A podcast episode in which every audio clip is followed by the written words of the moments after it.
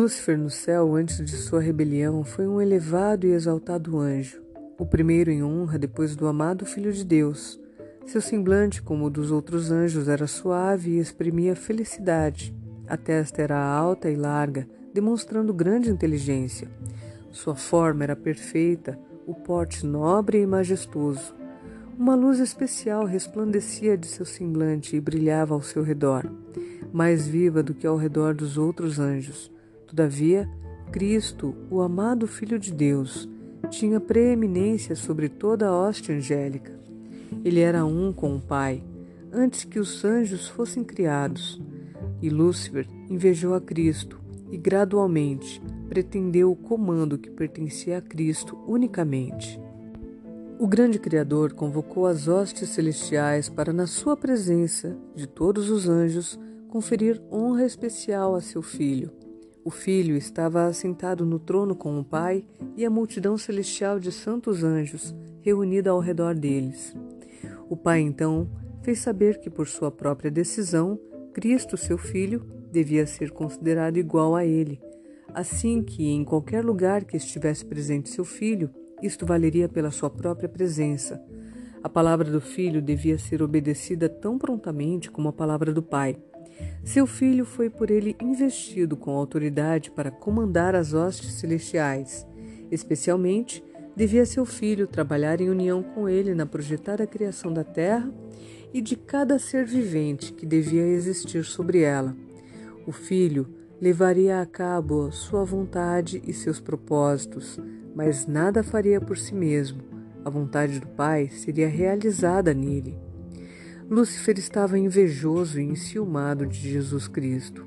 Todavia, quando todos os anjos se curvaram ante Jesus reconhecendo sua supremacia e alta autoridade e direito de governar, ele curvou-se com eles, mas seu coração estava cheio de inveja e rancor.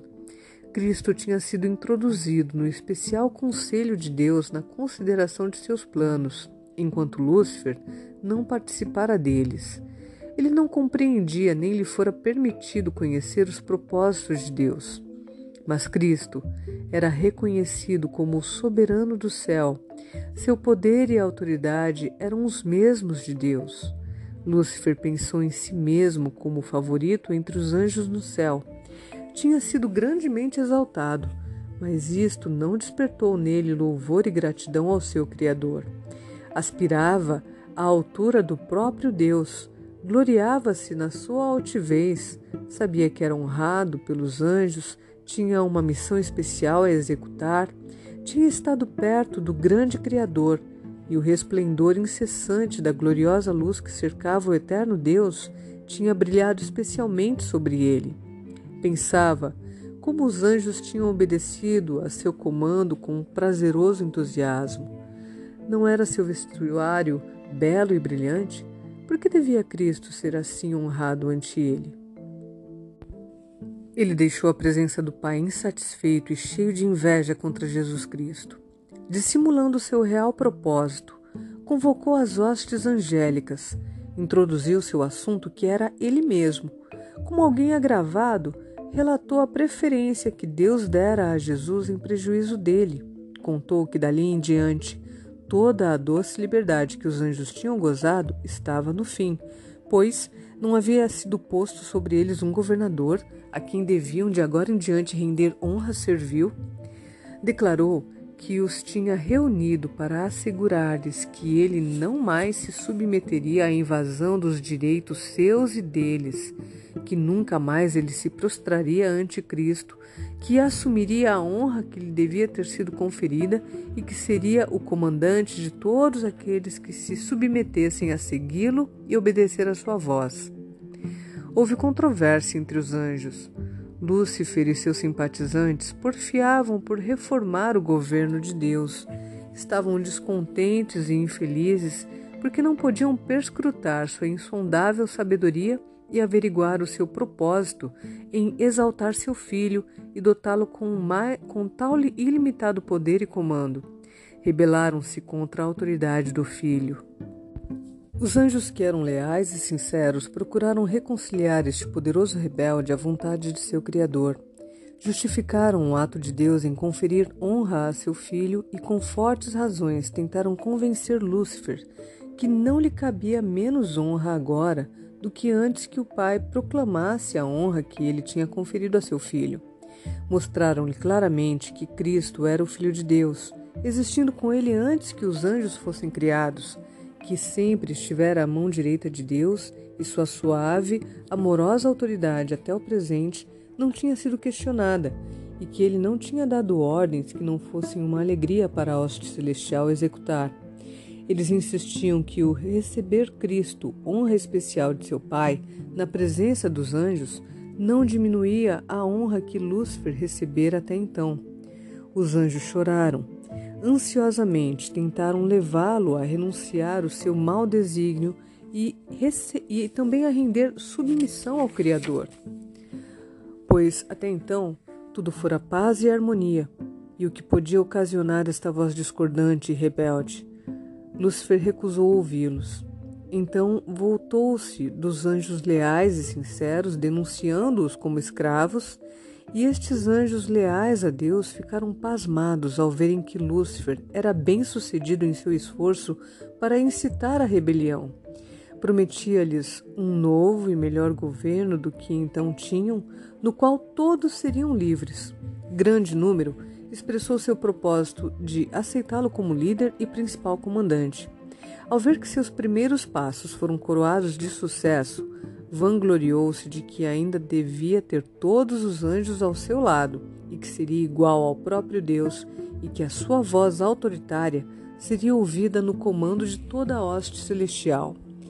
De novo, os anjos leais advertiram-no alertando-o quanto às consequências se ele persistisse, que aquele que pôde criar os anjos tinha poder para retirar-lhes toda a autoridade e, de alguma assinalada maneira, punir-lhes a audácia e terrível rebelião. E pensar que um anjo pudesse resistir à lei de Deus, que era tão sagrada como ele mesmo exortaram os rebeldes a cerrar os ouvidos às razões fraudulentas de Lúcifer, advertindo-o e a todos os que tinham sido afetados que fossem a Deus e confessassem seu engano, mesmo por admitirem um pensamento que punha em dúvida a sua autoridade. Muitos dos simpatizantes de Lúcifer estavam inclinados a ouvir o conselho dos anjos leais e se arrependeram da sua insatisfação e de novo receberam a confiança do pai e de seu amado filho. O grande rebelde declarou então que estava familiarizado com a lei de Deus e se se submetesse a uma obediência servil, seria despojado de sua honra. Nunca mais poderia ser incumbido de sua exaltada missão. Disse que ele mesmo e os que com ele se uniram tinham ido muito longe para voltarem que arrastoria as consequências e que nunca mais se prostraria para adorar servilmente o Filho de Deus, que Deus não perdoaria e que agora eles precisavam garantir a sua liberdade e conquistar pela força a posição e autoridade que não lhes fora concedida voluntariamente. Os anjos leais apressaram-se a relatar ao Filho de Deus o que acontecera entre os anjos acharam um pai em conferência com seu filho amado para determinar os meios pelos quais, para o bem-estar dos anjos leais, a autoridade assumida por Satanás podia ser para sempre retirada. O grande Deus podia de uma vez lançar do céu este arco enganador, mas este não era o seu propósito. Queria dar aos rebeldes uma oportunidade, uma oportunidade igual para mediarem a sua força e poder com o seu próprio filho e os anjos leais. Nesta batalha, cada anjo escolheria o seu próprio lado e seria manifesto a todos. Não teria sido seguro tolerar que qualquer que se havia unido a Satanás na rebelião continuasse a ocupar o céu. Tinham aprendido a lição da genuína rebelião contra a imutável lei de Deus, e isto era irremediável.